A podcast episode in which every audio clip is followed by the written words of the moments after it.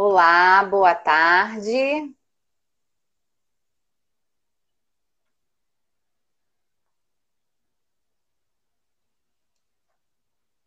Olá, boa tarde, tudo bem? Deixa só eu adicionar aqui a Vanessa.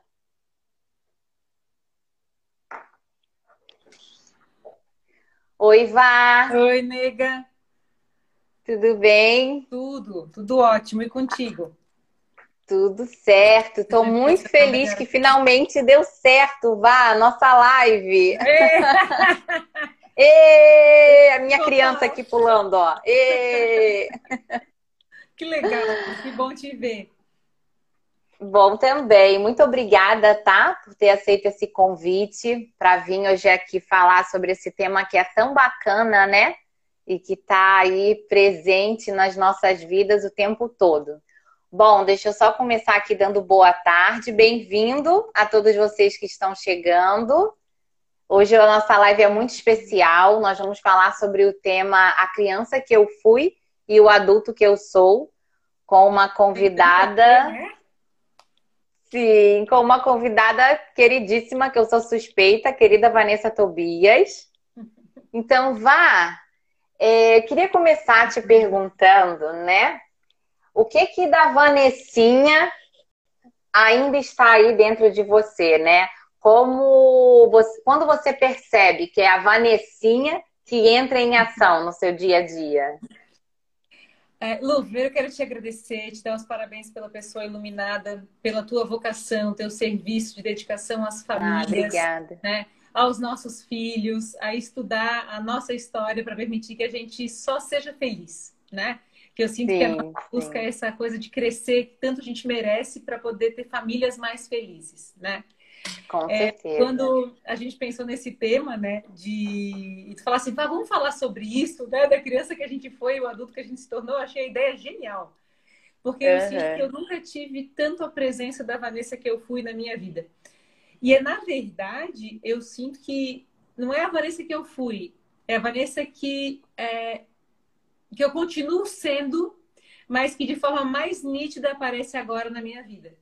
Eu sinto que de pequenininha, uhum. quando eu sou mais amorosa, mais feminina, mais calma, mais amiga, é, mais tranquila, mais leve, mais boa ouvinte. Tem coisas que a Vanessa, que quando eu era pequenininha, é, foram coisas que ela foi, aliás, que eu venho buscando resgatar pela maternidade, pelo desejo de ter mais filhos, pela própria natureza uhum. de ser mulher, né? Então, Isso. hoje, eu não sei se eu te contei, porque faz tempo que eu não te encontro, mas nós estamos de mudança e a gente vai se mudar para uma casa. E essa uhum. casa eu morei até os nove anos. Nossa! Uhum. Então, assim. Que massa. Tem tudo a ver com o que a gente está conversando, sabe? Com certeza. Porque quando eu, eu, cheguei lá, eu me encontrei com a Vanessa de 9 anos e ela me perguntou: e aí? o que, que tu fez na vida? Quase 30 anos depois. Né? Uhum. Então, é e é engraçado, Vá, isso que você está falando, né? Que você, quando você retornou à sua casa, que você viveu na sua infância, que você encontrou a Vanessinha lá, né? É, eu escuto muito isso no curso Amor em Ação, né? que na, no primeiro módulo do curso é exatamente para a gente ter essa conversa com a nossa criança, né? É aquele momento que a gente pode pegar ela no colo, maternar muitas vezes, é, pode deixar ela chorar livre, sem ter que ficar falando, engole o choro, não chora, não faz isso, enfim, a gente pode acolher realmente a nossa criança, né? Então, que legal te ouvir falar, falando isso, porque é exatamente isso que eu escuto das mães, das Sim. alunas que já fizeram um curso, né? E como é importante, porque a gente escuta muito falando, né, a questão da criança interior ferida.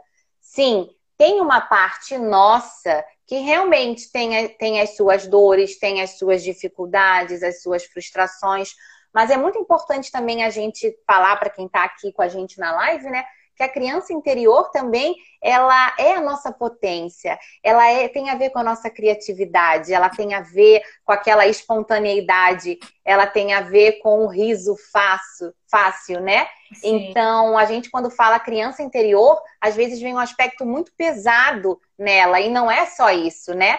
A criança interior, enfim, a gente pode muitas vezes entrar em contato com ela em várias situações do nosso dia a dia, né? Não Mas sei é se você muito... também percebe da mesma forma. Total. A minha impressão, e quando tu desenvolvesse o curso e esse instrumento de falar com o passado apareceu, foi muito interessante, porque na minha visão, quando a gente na, constrói essa linha biográfica que permite que a gente converse com quem está lá paradinho na linha do tempo e que a gente foi querendo dialogar com a gente, existe uma informação, na minha visão, muito mais essencial do que a visão que hoje eu tenho, que já está muito mais calejada e muito mais educada por uma muito mais moldada ou pelas expectativas. Então, eu não sei se tu sabe, eu quebrei o pé no final de semana. Eu vi. Tu viu? E aí, eu com vi. quebrada de pé, mais uma vez a Vanessa que eu fui me visitou assim.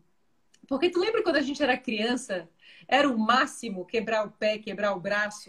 E com gesso para a escola, pedir para os amigos, né? Escola, Escrever. Né? E aí, e a coisa de usar óculos, de usar aparelho. Sim.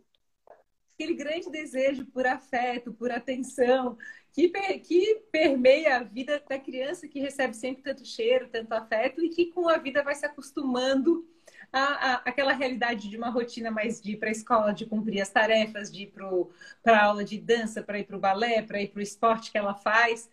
Então é um descolar, parece assim, esse, esse movimento em que a gente vai crescendo e percebendo como a gente vai se distanciando de uma essência tão coisa, assim, tão, tão básica como Isso. O, o diálogo, como estar junto. É, esses dias, Lu, eu, eu comentei com a minha terapeuta que eu tinha desbravado, eu tinha sacado qual era a do tempo. Eu falei para ela, eu saquei o tempo. Eu peguei ele. O que o tempo quer me dizer é, viva a essência. Porque se a gente viver a essência, é, por mais óbvio que seja isso que eu estou falando, a gente vai perceber que já tem tudo que nutre a gente, né? Uhum. Que é a família. É a família. Eu, eu, eu, eu vejo que o nosso grande foco para essa década é recuperar a família, né? Com Seja certeza. Casando uhum. com alguém legal, é, cuidando de si, ter, se for para ter um filho, de ter esse filho pensado, desejado, amado, né? De se não Isso. for para ter filho, ser um casal massa, que é um prioridade para o outro. Porque ali é o micro, esse grande micro vai se reproduzir por um grande macro e vai mudar o mundo a partir de casa, né? Isso, vá. Eu outro dia estava conversando com meu marido que eu escuto, a gente escuta, né, muito, ah, a educação vai mudar o mundo, a educação vai mudar o mundo, a educação vai mudar o mundo. E eu falei pro meu, pro meu marido, eu falei, poxa, eu acredito que é o amor que a gente coloca na educação que vai mudar o mundo né? Não só a educação pela educação, tá. mas o amor, a forma como a gente faz, o nosso exemplo, né? Então, que bacana te ouvir falando sobre isso também, Vá. É. É, eu acho importante a gente mas falar eu... também. Tá travando um pouquinho a sua conexão. Eu não sei se você tá me ouvindo bem. Você tá me vendo bem? A sua tá travando um pouco. Tô. Tô, tô sim. De vez em quando trava para mim também. Eu acho que é alguma, alguma é. da internet aí já vai passar. Pode seguir. Tá. Então, é, é importante, Vá, a gente falar também que a criança interior não é só um assunto, ah, isso aí é um assunto bobo. Não, tem a ver com autoconhecimento, né? Porque a gente, quando a gente conhece, né, a criança que nós fomos, quando a gente compreende, quando a gente tem clareza das situações que a gente vivenciou na nossa infância, Principalmente se a gente tem filhos hoje, a gente consegue sim compreender muitos dos nossos comportamentos, né? Então, passa pelo processo realmente de autoconhecimento, né? De como que eu lidava lá no passado com essa situação e como ainda hoje a minha criança ela aparece aqui. Então, às vezes, em determinadas situações, a gente está lá, somos adultas, maduras, imagina, dominando a situação, achando que é a gente. E muitas vezes não é, muitas vezes é a criança interior, é uma falta que a gente teve lá atrás e hoje a gente cresce num processo é, buscando o reconhecimento do outro, buscando a atenção do outro, né? Então, passa sim por um processo de autoconhecimento muito importante. Muito. Essa semana eu venho refletindo demais sobre o conceito da sabedoria no contraponto ao conceito do conhecimento. Porque às uhum. vezes, quando a gente se torna adulto, a gente conhece muita coisa, mas sabe de pouco. Sabe? Eu estava pensando assim, é, eu quebrei o pé e eu comecei a pensar nas simbologias, nas analogias, nas metáforas que isso me trouxe. E eu pensei, nossa, de fato, a gente vem para o mundo para aprender a andar com os próprios pés né? E isso não significa só nossa autonomia financeira, porque muitas das vezes a nossa fantasia é que se nós tivéssemos todo o dinheiro do mundo, nós seríamos mais felizes, né? E eu Sim. entendi que a autonomia, ela requer muita sabedoria. E a sabedoria, ela transcende a demanda pelo conhecimento. É assim, é, é o pressuposto de que nós estamos nas relações para crescer com elas. E por uhum. mais que às vezes eu tenha um grande conhecimento, há coisas que transcendem a minha compreensão. Então, como perdoar, como compreender, como acomodar como a minha vida aconteceu, para que eu não perca a minha vida conhecendo sobre tudo ou julgando as coisas, mas podendo com sabedoria me libertar das coisas que não não nos favoreceram para aprender a andar com as nossas próprias pernas. Isso, né? para aprender a fazer do nosso jeito, né, Vá? E quando eu discuto falar, né, sem o julgamento, eu acho muito importante trazer isso. Porque às vezes a gente fica nessa de, ah, mas poxa, eu sou assim, então foi culpa do meu pai, ou culpa da minha mãe. A ideia é a gente reconhecer que hoje nós somos adultos e não existem culpados, e sim que hoje nós somos responsáveis, né, para dar para nossa criança aquilo que de repente nossos pais não tiveram conhecimento na época, não tinham a mesma consciência que a gente tem hoje e por, por conta disso não conseguiram nos dar. Então, é muito importante é, a gente conseguir ter essa clareza, né? De como a gente vivenciou essas situações do ano passado, tá? E agora eu tenho essa compreensão. Como eu faço para não passar isso adiante, né? Para não passar é, essa, me essa mesma dor que eu tenho hoje para os meus filhos né? Sim. Porque querendo ou não, a... quando a gente fala em criança interior, não tem como falar também da educação tradicional, né? Que acredito que grande parte das pessoas que estão aqui nessa live, né, tiveram uma educação tradicional. Como é a educação tradicional? Ela é baseada no quê?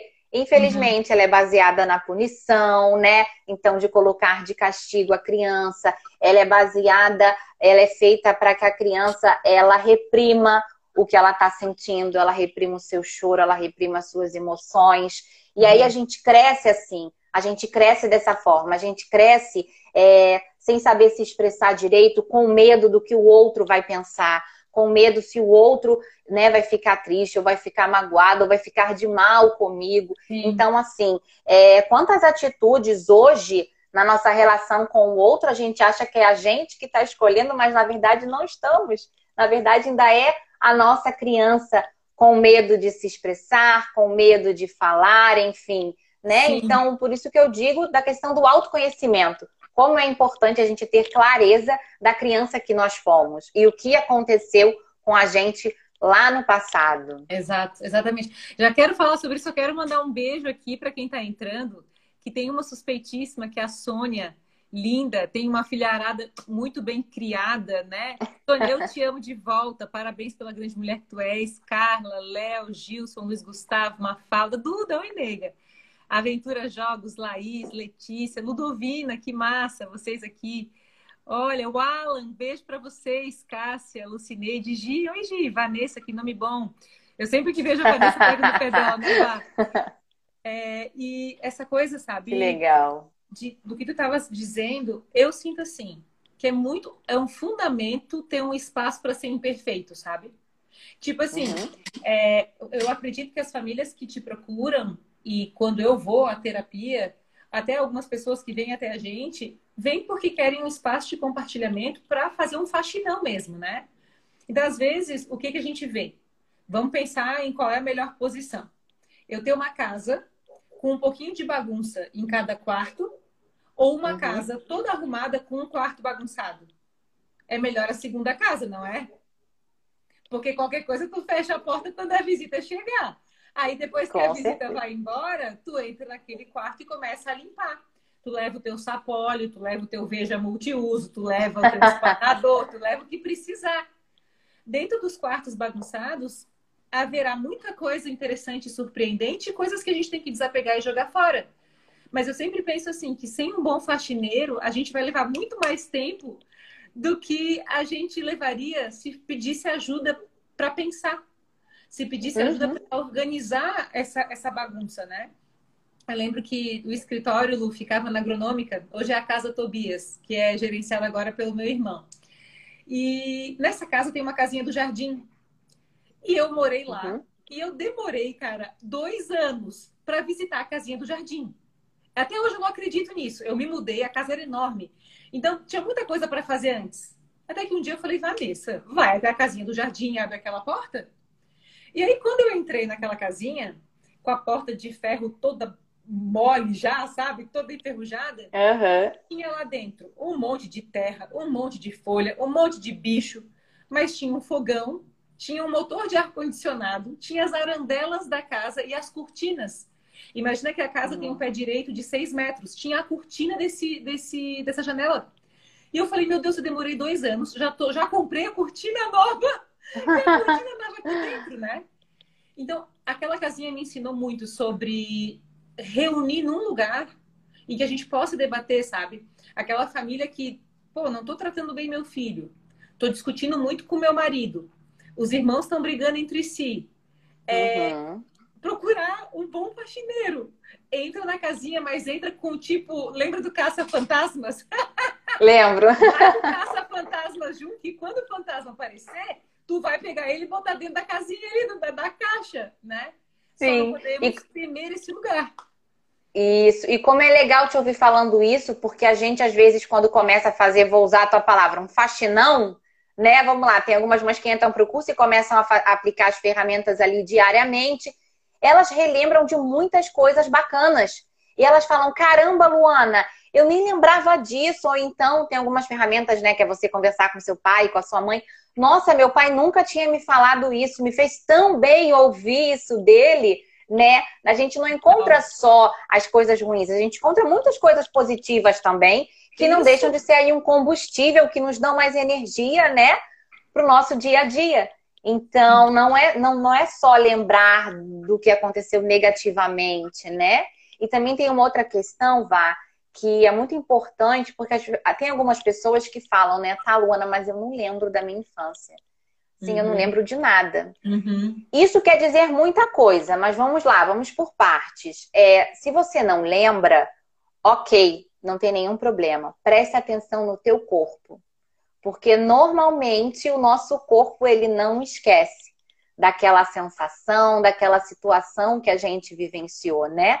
Por exemplo, é, outro dia eu estava atendendo um pai que ele tinha um processo que ele não conseguia, não sei se eu cheguei a te falar, Vá, que ele não hum. conseguia acolher o choro do filho. O filho chorando para ele, ele entrava assim num desespero total, ele não conseguia. Ele, vamos lá, usou as ferramentas que a gente aprendeu, né? Já tinha tentado dar palmada, gritado, colocado de castigo, engole o choro, não, não, e não adiantava.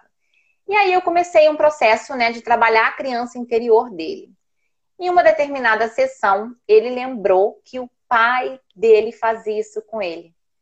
Que tinha aquele pensamento de que homem não chora, então você engole o choro. Uhum. O pai dele não permitia que ele expressasse as suas emoções.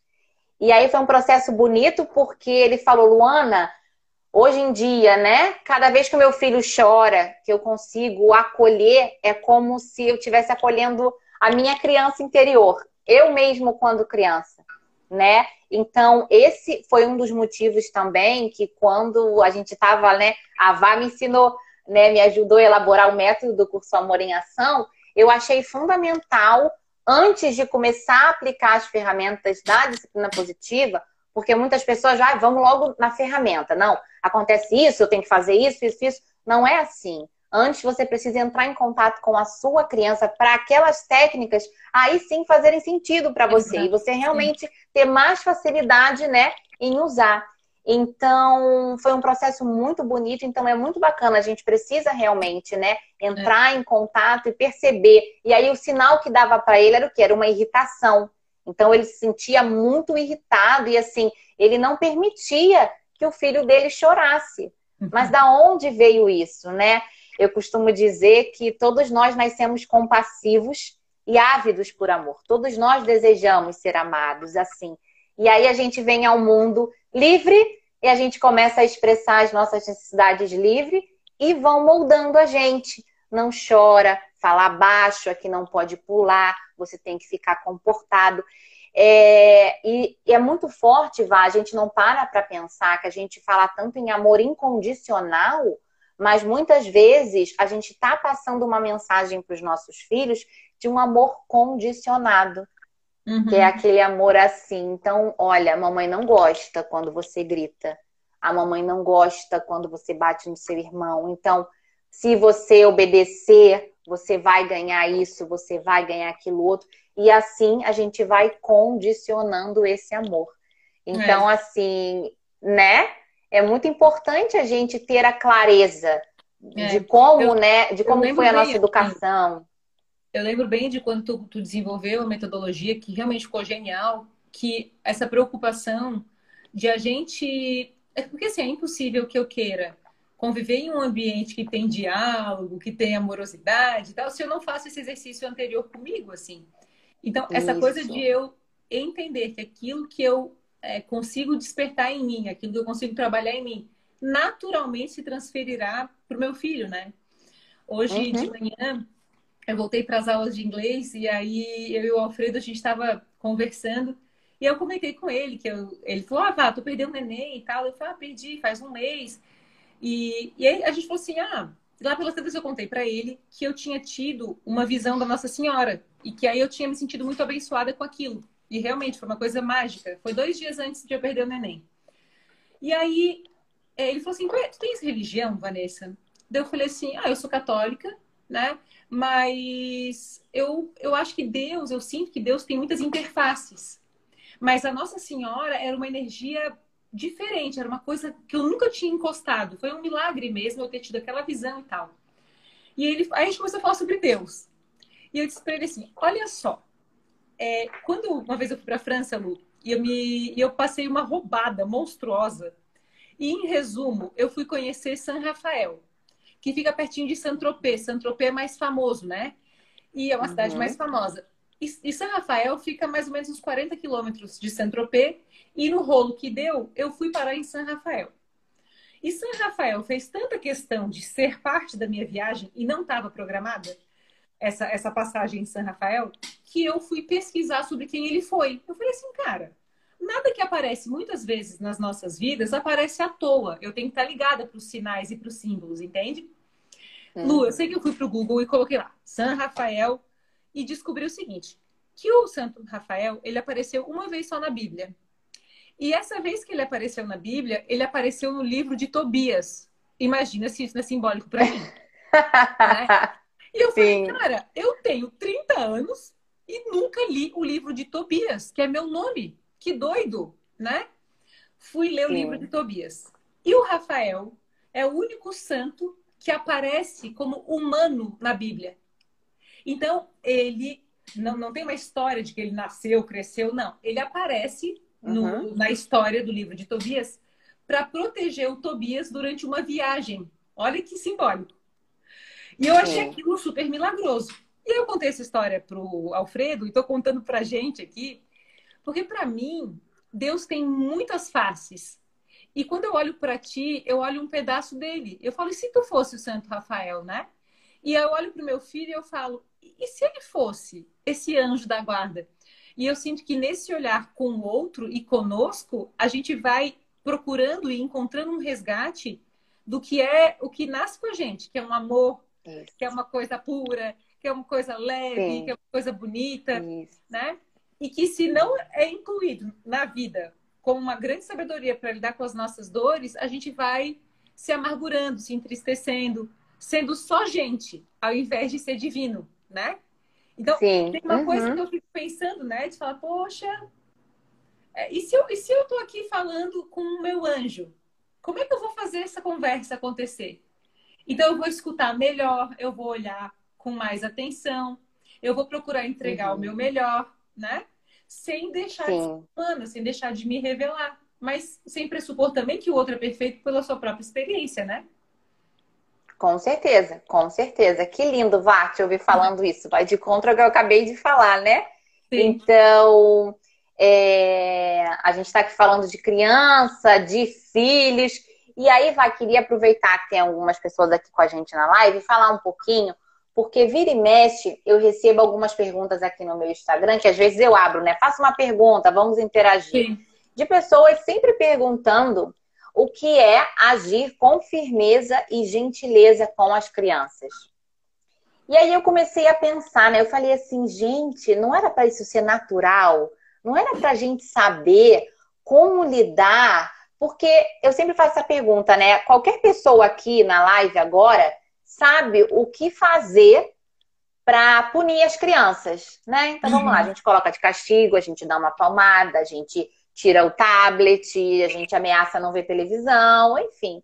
Mas a gente não sabe o que é tratar a criança com gentileza, com respeito, com firmeza, né? E não é meio louco assim se a gente parar para pensar sobre isso, Sim. porque realmente a gente não está acostumado. E aí as pessoas falam para mim: "Ah, às vezes eu me sinto mal, Ana, às vezes eu dou uma palmada na minha filha, no meu filho, e depois eu fico me sentindo mal". E eu falo: "Gente, calma né? É um processo. Todos esses é, são conhecimentos muito novos ainda. Então pensa, foram 30 e poucos anos que a gente aprendeu que era assim que a gente se relacionava com as crianças. E só de algum tempo para cá que começa a aparecer aí a questão da parentalidade consciente, da gente realmente, né, é, educar através do nosso exemplo, né? A neurociência vem aí comprovar que as punições realmente não adiantam. A criança ela não para aquele mau comportamento. E se ela para, o que que causa na criança? Então, assim, como é louco ao mesmo tempo a gente pensar que a gente não sabe agir com firmeza e com gentileza com os nossos filhos, não é? Uhum. Sim. E eu também penso que é porque existe uma, é igual você falasse, uma questão de cultura, né? E de não estar presente naquele momento. É, eu tenho muita, muita, muita sorte pelo filho maravilhoso que eu tenho. O João Ricardo é a coisa mais gostosa e nós todos, os pais todos sentem isso pelos filhos, tenho certeza, assim. Porque Com ter certeza. filho é muito, muito, muito, muito bom, né? E, Sim. E uma coisa que eu, assim, eu alinhei com o Ricardo, eu falei, vida, eu, eu quero ter tempo com ele, eu quero poder construir a minha vida ao lado dele. Essa é a minha prioridade e o Ricardo é igual, nós somos muito alinhados nisso. E eu vejo que estar ao lado vai criando com a criança uma confiança naquilo que a gente diz. Então, se eventualmente ele pega alguma coisa, eu falo, ah, filho, não rola pegar isso aí, não dá, né? Ele vai falar. Porque cria conexão, né, Vanessa? Exato. Eu acho que isso cria essa conexão. E aí a gente até fala na disciplina positiva, né? Uma das ferramentas é a gente precisa gerar conexão antes da correção, né? Então isso ah, facilita realmente. Eu nem sabia disso. Viu? Isso, sabe? Porque Sim.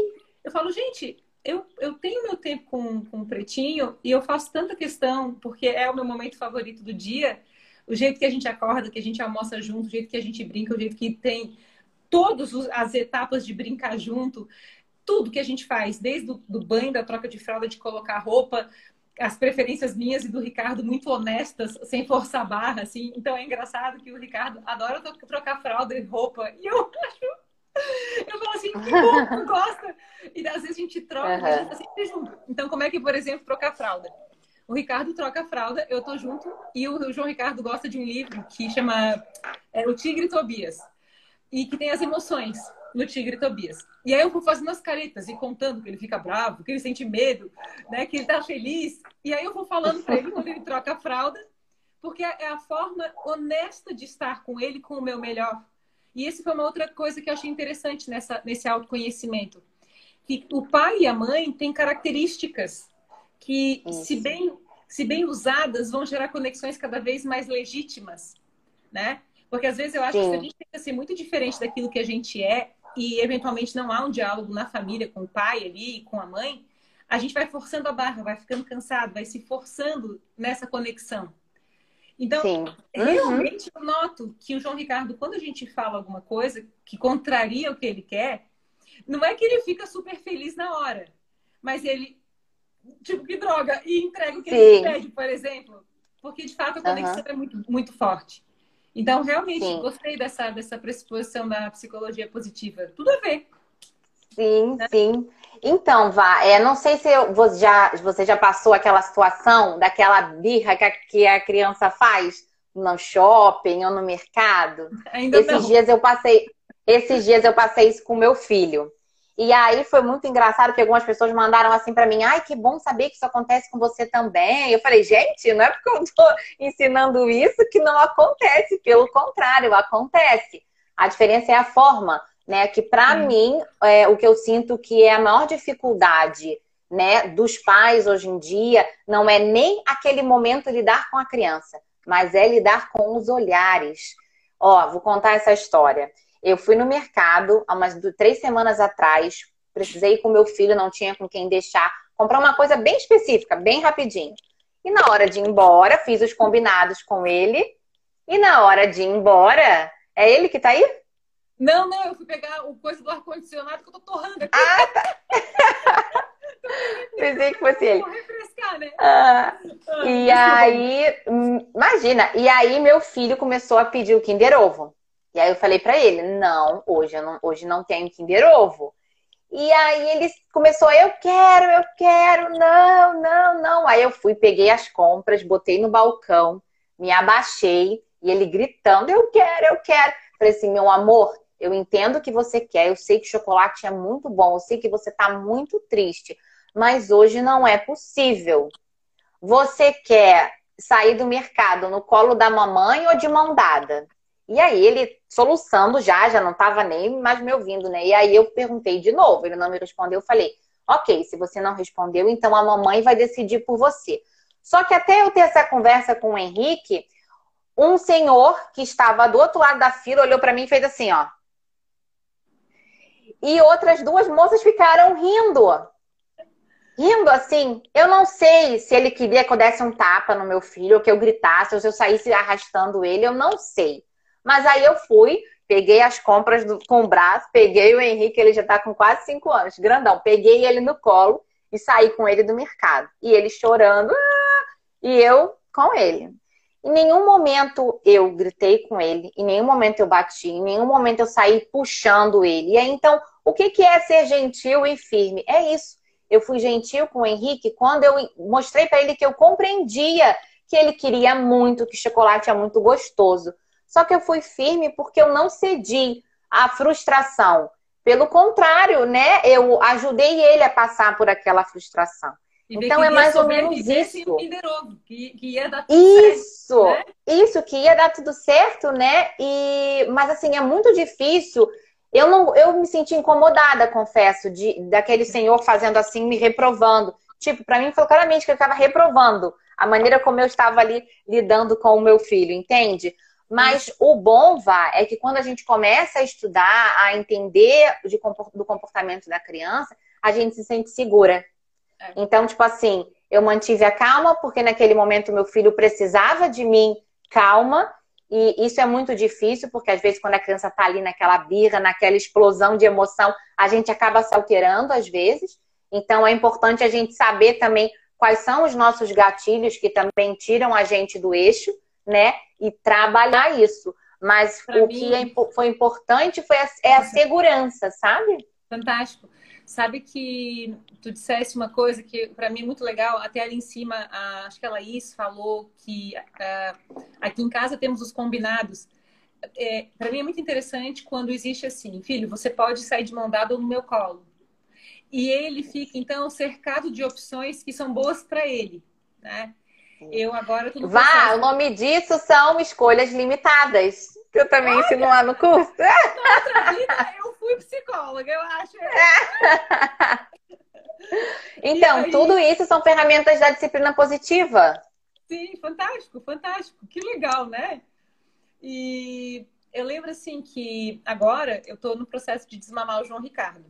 E tô sem pressa nenhuma. Nós estamos no que está sendo bom para ele e bom para mim. E a gente está mais ou menos uns 15 dias nisso, assim. 15 dias não, mais ou menos um mês. Então agora a gente já chegou uhum. na etapa de ele só amamentar de madrugada. Então ele ficou com mamar só para dormir, aí depois a gente conseguiu fazer com tranquilidade que ele dormisse sem mamar. Só que teve uma noite que eu e o Ricardo nós combinamos que a gente ia ver o que aconteceria se ele mamasse só uma vez e a gente fizesse ele dormir na segunda vez. Na, na uhum. segunda tentativa de mamar. E aconteceu uma cena muito linda, porque eu peguei ele no colo para fazer eu dormir e ele queria o meu aconchego. Não é que ele queria mamar, ele queria ficar com um cheirinho meu. E eu comecei a conversar com ele. E eu falei, vida, olha só, filho. Eu e a mãe, é, é, você e a mãe, a gente está passando por uma transição. E eu vou passar por um processo de crescer e também aprender contigo sobre o que é bom para cada lado. Mas eu fiquei filosofando, lá, conversando. Não, mas assim, mas aí lá pelas tantas, ele dormiu de volta, enfim, eu tive um insight muito lindo e que tem muito a ver com isso que tu dissesse agora na minha visão. Nós que somos pais, né, mãe e pai, a gente tem a oportunidade de ser aquele que está ao lado do filho nas primeiras frustrações da vida dele. Sim. Ensinando para ele que se ele se frustrar, ele vai sobreviver. E que amanhã tá tudo bem. Vai chegar a hora certa do Kinder Ovo, vai chegar a hora certa de um suquinho, vai chegar a hora certa do desenho.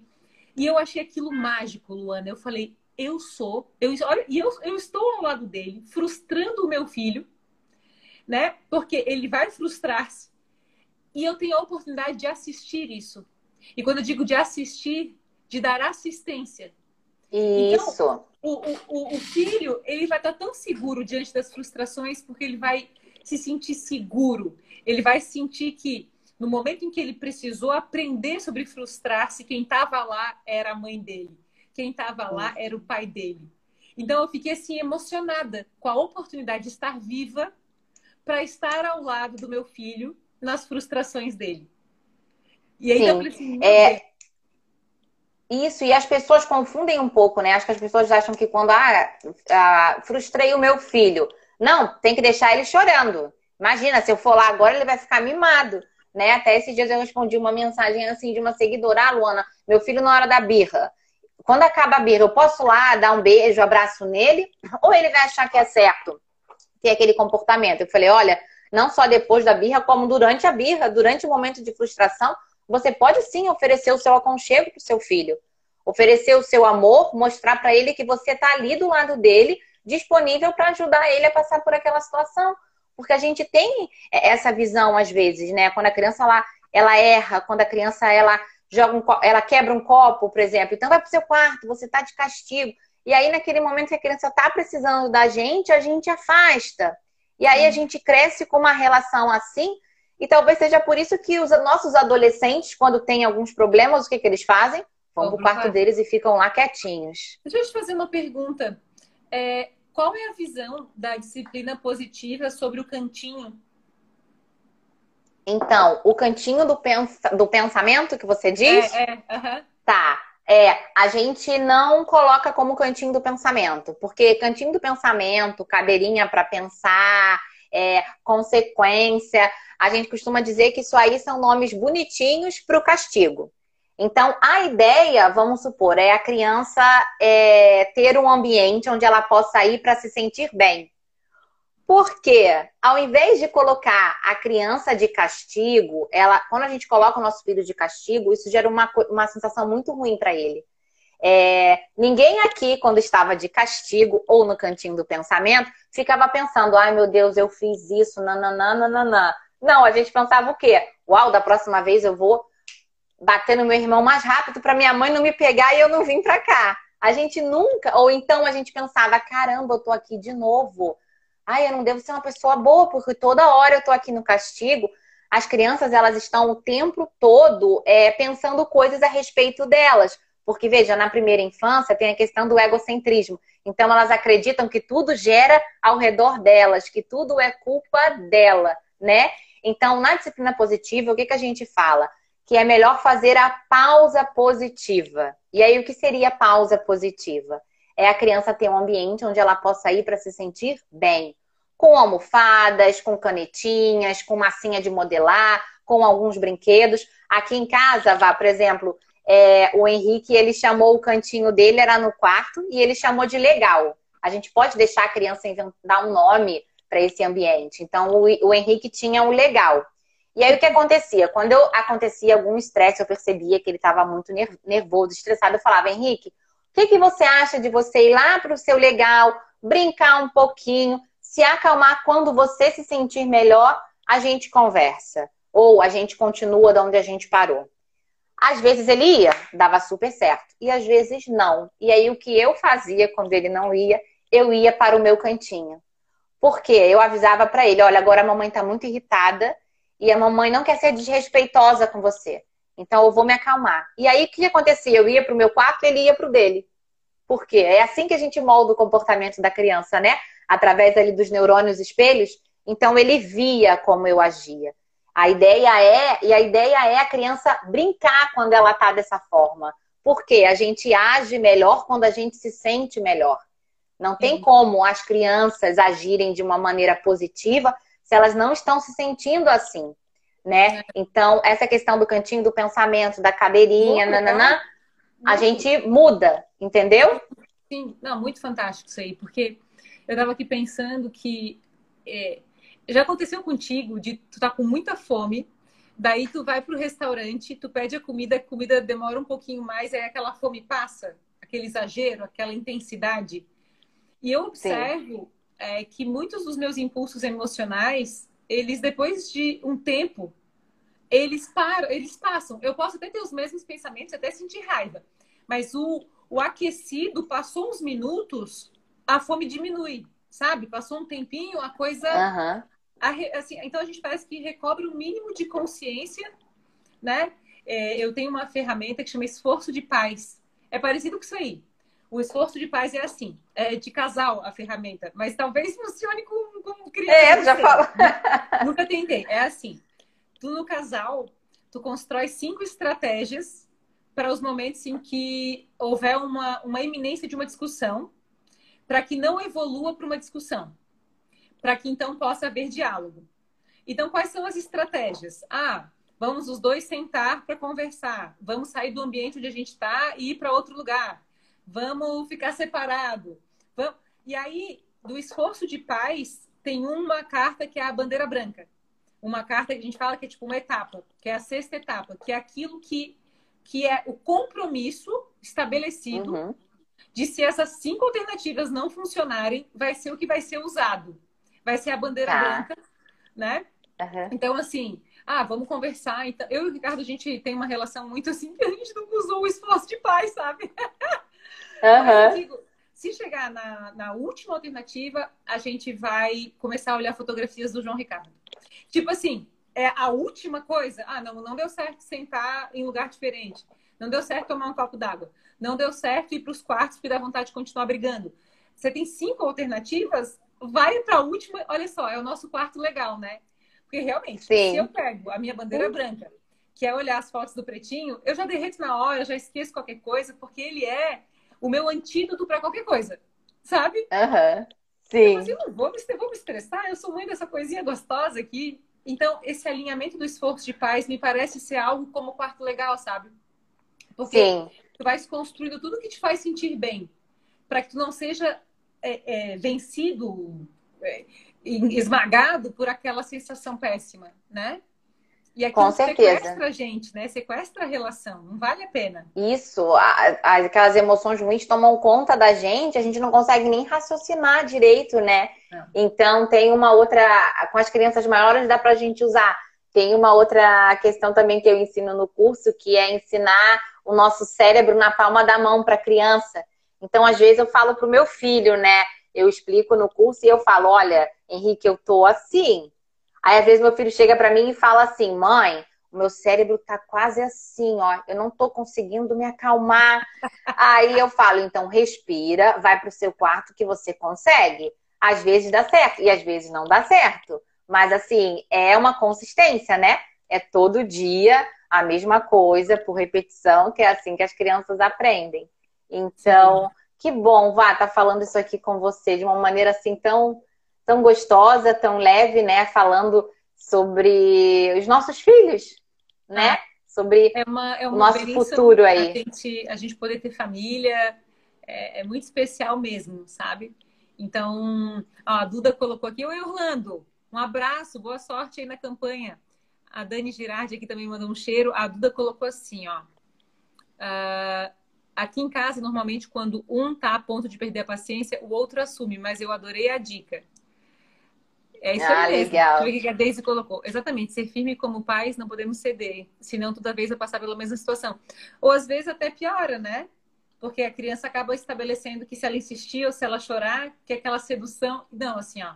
E o João Ricardo, quando ele chora, ele faz uma boquinha quadradinha, sabe? Faz uma coisa muito bonitinha. E eu falo, que menino ah. sedutor. Eu tô perdida.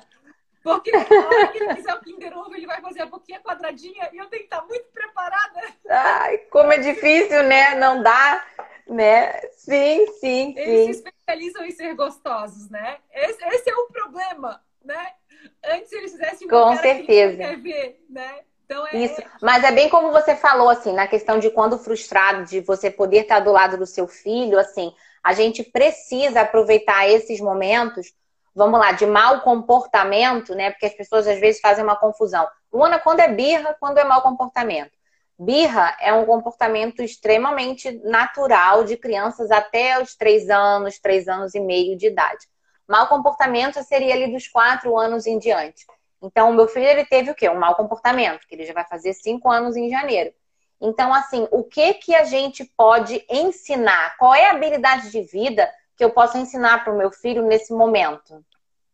Entende? Porque quando a gente, quando eu começo o curso, eu sempre falo para as mães, né? Hoje, quais são os seus desafios de comportamento? E as mães falam: ah, meu filho bate no irmão, o, o mais velho bate no mais novo, ele morde, ele me bate, ele não faz a lição de casa, ele não quer tomar banho.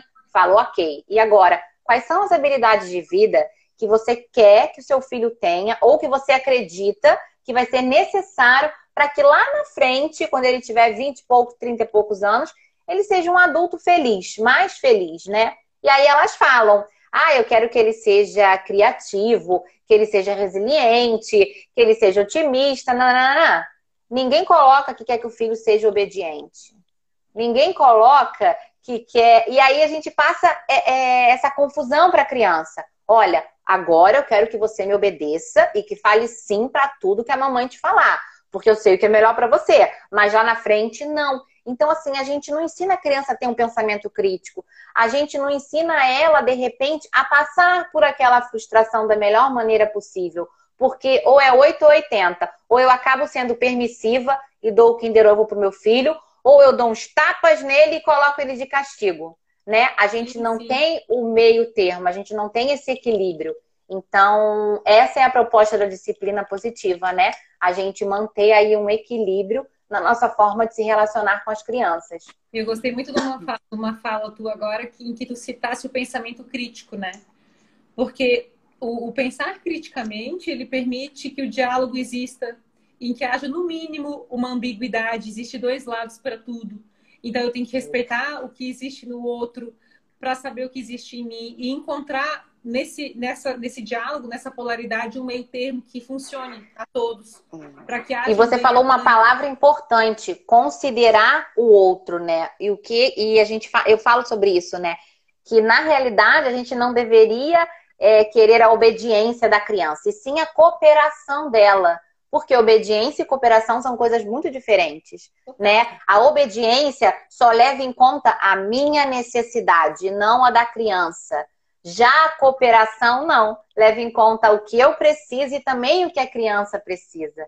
E né? volta então, início, é... né, Lu? Volta para o início, conexão. Né? Isso. Conexão, porque eu, eu quero precisar dessa cooperação, eu quero construir as coisas. Eu não sei se eu já te contei, mas eu tenho vontade, e não sei se o pessoal sabe, mas eu tenho muita vontade de fazer uma casa cor. É uma meta minha. E eu nem sou arquiteta, né? Tipo assim, mas um lado meu é, um lado meu é metido a arquiteta, né? Olha aqui, ó, ali eu com o projeto aqui hoje, estudando o projeto da, da minha casa, onde eu vou morar, né? E aí, eu estava antes de, de começar contigo estudando os projetos, empolgadíssima.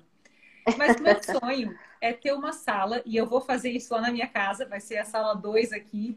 É, essa sala vai ser a sala da família.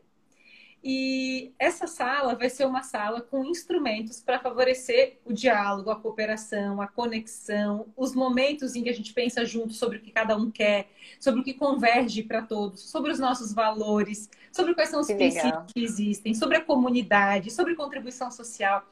Então, meu sonho é fazer um kit de uma sala que a pessoa, quando for visitar a Casa Cor, que ela possa comprar esse kit. E que aí, por exemplo, acesse o curso da Luana porque, na minha visão, a gente precisa ter modelos e pessoas que têm experiência, que têm conhecimento. Então, há ferramentas que auxiliam. Tu estás com teu livro aí? Não.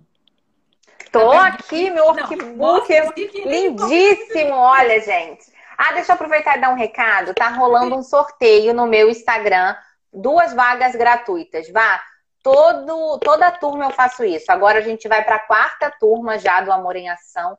E é a maneira de eu devolver para o universo tantas coisas boas que eu tenho recebido, tantos depoimentos carinhosos, assim, tantas famílias satisfeitas e transformadas.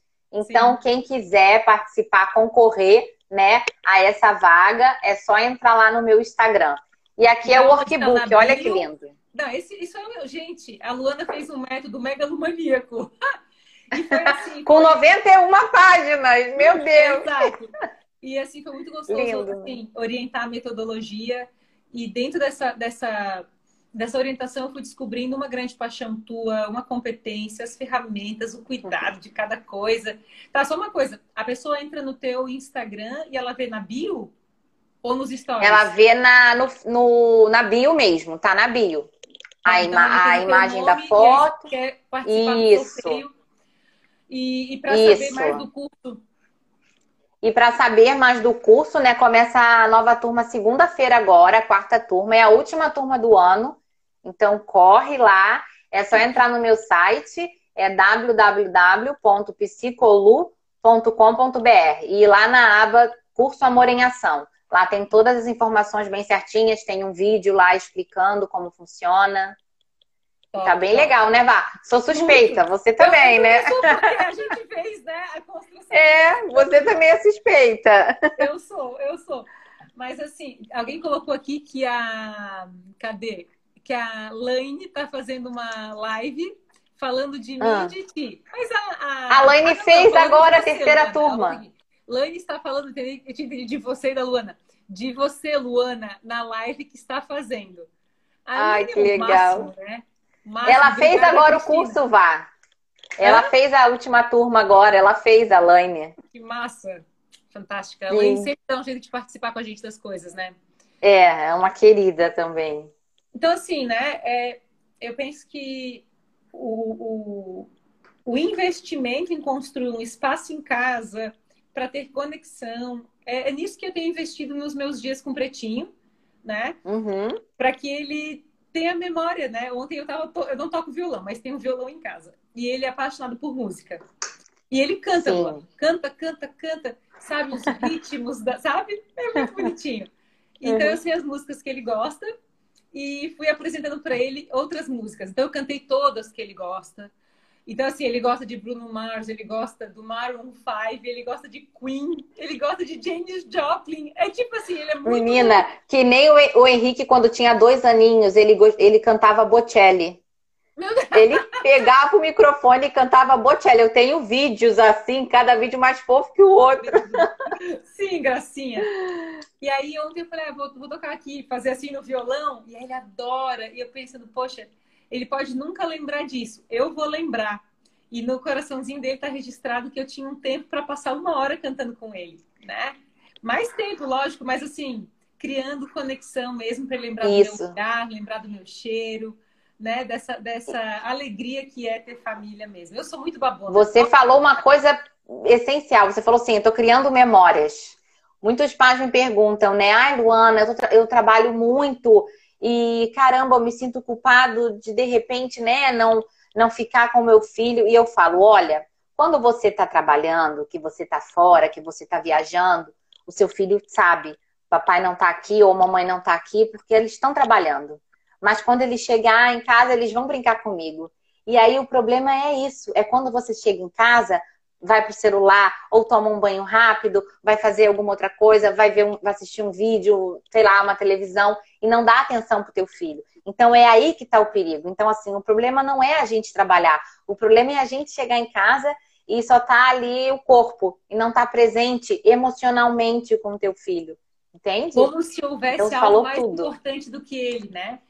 Porque eu Como... falo, cara, Exatamente. nada se compara. Tem coisas que são muito boas, mas nada se compara com aquilo ali. E eu sempre, assim, é como se para mim, dentro do meu coração, tivesse um alerta ligado. Se algum dia, Vanessa, tu achar que tem alguma coisa que importa mais do que estar com ele, só pode estar louca, procura ajuda. Porque é a tua oportunidade de maternar, é a oportunidade dele crescer contigo, Isso.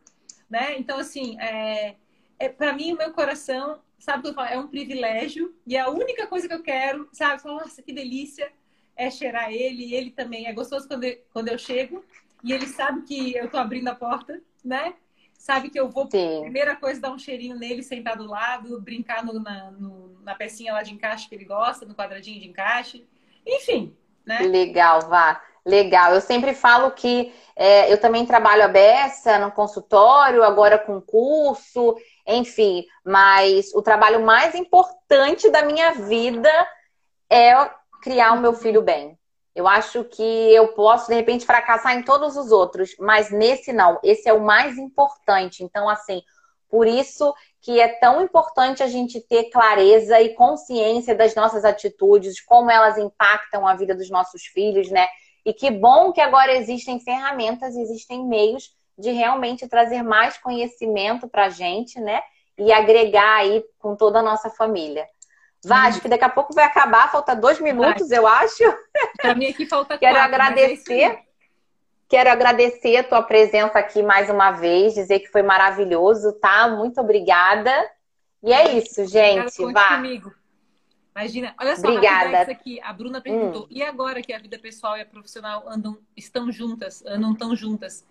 Eu sinto que é uma questão de a gente ter equilíbrio para saber é, o, o que a vida pede de nós quando a gente constrói uma família. E tentar não passar para o filho que ele é culpado por nenhuma escolha, nem para A, nem para B. E manter a nossa identidade ativa para que ele possa ter a, a própria identidade dele, né? Então, assim, eu percebo que eu não vou deixar de ser quem eu sou, deixar meu trabalho porque eu amo o que eu faço, até inclusive para que ele veja né, como é existir, como é ter identidade, como é apropriar-se de si mesmo, né? Essa uhum. integridade transfere depois para ele. Lu, muito obrigada. Tá? Muito obrigada, Vá, mais uma vez. Estou torcendo obrigada. para que turma maravilhosa como foram as demais. Muito obrigada, tá? Um beijo, tá, gente. Beijo. Obrigada pela presença de todos vocês. Tchau. tchau, tchau, tchau.